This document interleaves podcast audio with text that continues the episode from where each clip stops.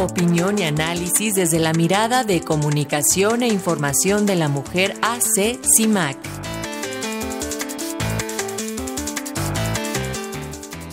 Y esta mañana la periodista Sirenia Celestino Ortega, integrante de Comunicación e Información de la Mujer CIMAC, nos habla acerca de la participación política de las mujeres. Hay más mujeres en cargos públicos, pero en muchos casos sin poder. ¿Cómo estás? Sirenia, te escuchamos. Muy buenos días. Hola Paco, buenos días y buenos días a todas las radioescuchas. Pues así es, pese a los avances en el reconocimiento y garantía de los derechos humanos de las mujeres, aún existen múltiples desafíos para la igualdad sustantiva. Por ejemplo, el Task, Force Interamericano lanzó un llamado para impulsar el liderazgo de las mujeres y la democracia paritaria en las Américas. Esta fue la antesala de la novena cumbre de las Américas, un evento donde una vez más la presencia de las mujeres fue minoritaria. De las más de 30 asistentes a la cumbre, solo tres representantes eran mujeres. En las cumbres celebradas desde el 94 hasta el 2018, solo 12 mujeres han participado en la representación de las naciones, 10 como jefas de Estado, una vicepresidenta y la última como diputada nacional. Cabe destacar que en las cumbres de las Américas del 2001 y 2005 no participó ninguna mujer. En el continente la paridad de género no es una realidad.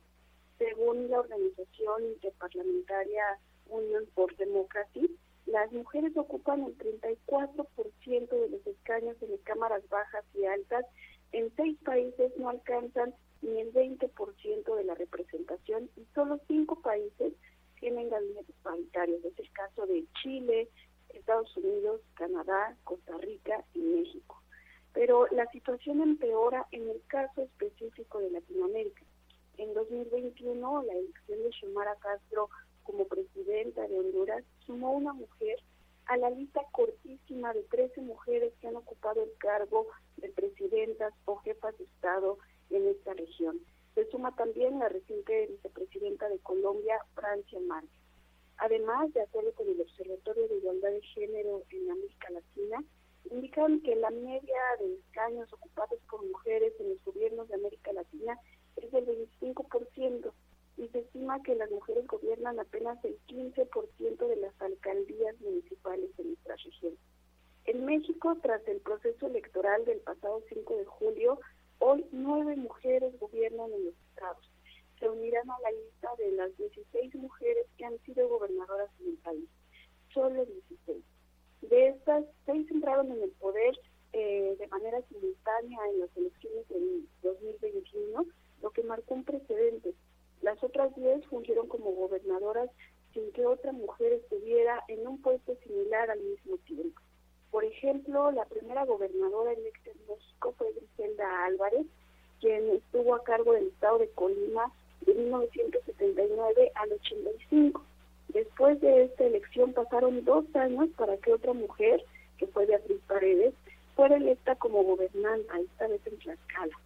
De las gobernadoras actuales, seis son del Partido Movimiento de Regeneración Nacional, la jefa de gobierno de la capital, Claudia Sheinbaum, en funciones desde 2018, Marina del Pilar, actual gobernanta de Baja California, quien hizo historia al convertirse en la primera mujer en este cargo en el Estado.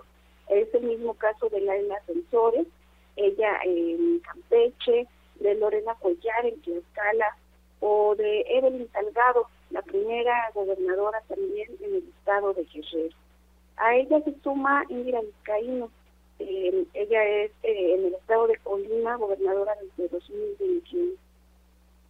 Pero esto pasa y se suma también eh, en las elecciones de 2022 la inclusión de Mara Lezama, por ejemplo, en Quintana Roo y de la panista María Teresa Jiménez, en la primera gobernadora de Aguascalientes. Pero el hecho de que hoy tengamos más mujeres que nunca, gracias al impulso del movimiento feminista, no significa más poder.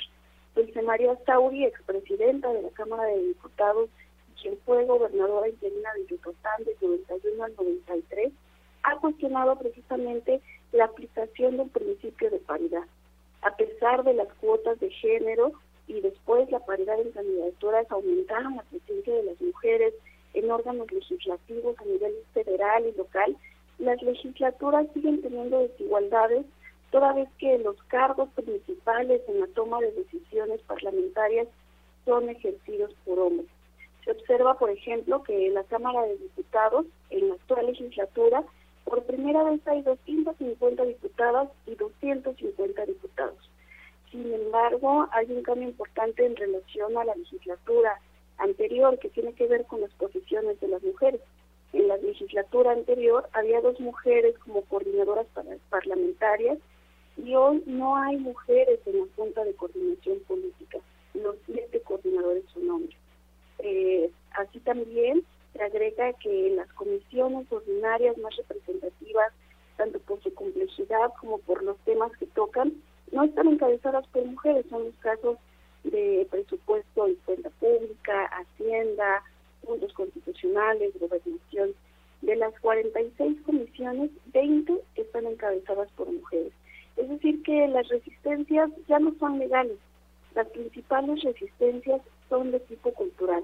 Hay dos temas más en los que tendríamos que poner atención. Por ejemplo, el tema del presupuesto que tienen los partidos para promover el liderazgo de las mujeres, que de acuerdo con la Ley General de Partidos, este es el 3% del financiamiento total para cada partido político, pero que en su ejercicio deja aún muchas dudas. Otros puntos de preocupación podrían ser la desaparición de la unidad técnica de género y derechos humanos del Instituto Electoral de la Ciudad de México, avalada por el Congreso Capitalino. Preocupa que al transferir las funciones de esta unidad a la antigua Dirección Ejecutiva de Educación y Construcción Cívica Ciudadana, los asuntos sobre los derechos políticos de las mujeres sean relegados a un segundo plano al no ser la función principal de, de dicha dirección. Impulsar la participación de las mujeres en la toma de decisiones es fundamental, no solo por el cumplimiento de sus derechos políticos, sino también por las importantes acciones y aportaciones que pueden llevar a cabo desde este ámbito. La presencia de las mujeres en los espacios de toma de decisión también contribuye a la erradicación de estereotipos y transformar los modelos de liderazgo y poder. Las mujeres se enfrentan aún diversos obstáculos.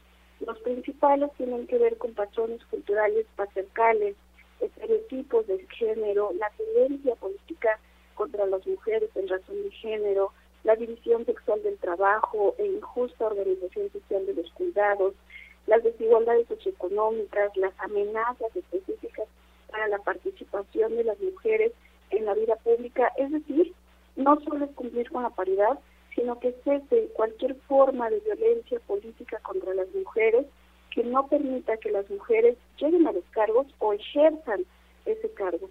Y esta tarea de transformación cultural pasará necesariamente por los medios de comunicación.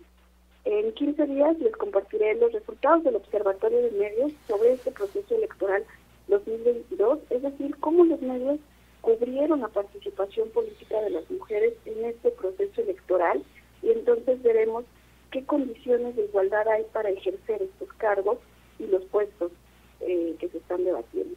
Les agradezco mucho la escucha. Gracias a ti, Sirenia, y nos escuchamos en 15 días para conocer estos resultados. Un abrazo para todas las compañeras de CIMAC. Hasta, hasta la próxima. Muchas gracias. Excelente semana. Igual para ti. Hasta luego.